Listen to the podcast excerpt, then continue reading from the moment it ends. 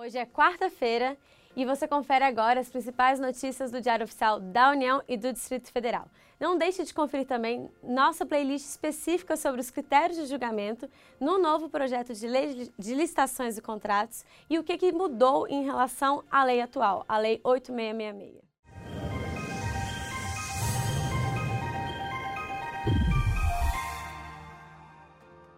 Destaque do Diário Oficial da União de hoje é a resolução do INSS que implementa o sistema para verificar o pagamento de benefícios em todo o país.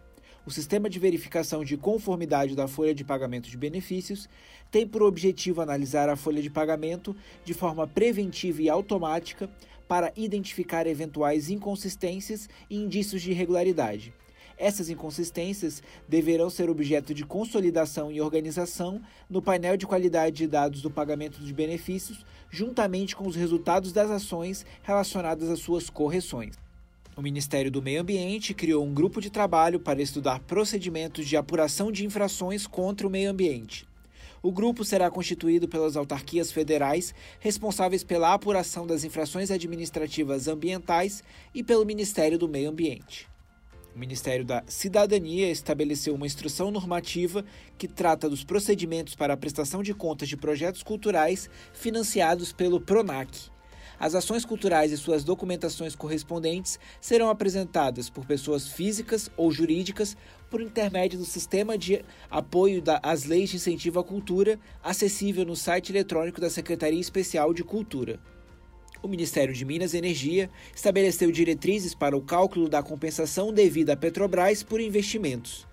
O valor da compensação à Petrobras será calculado com base em parâmetros de mercado atuais, pelo diferimento da produção do volume contratado em regime de cessão onerosa. O Ministério da Economia republicou a norma que trata sobre a suspensão de contratações no Poder Executivo Federal. A republicação ocorreu em razão de incorreções no texto original, publicado ontem. Fazendo uma análise da norma, verificamos que foi retirada a expressão aquisição de veículos de representação para uso exclusivo do presidente e do vice-presidente da República das hipóteses de inaplicabilidade da suspensão. O Diário Oficial do Distrito Federal não estava disponível até o fechamento desta edição. Acesse o site do Resumo DAU, confira textos, artigos exclusivos e os resumos dos dias anteriores. Digite www.resumodau.com.br. Tenham todos uma excelente quarta-feira e até amanhã.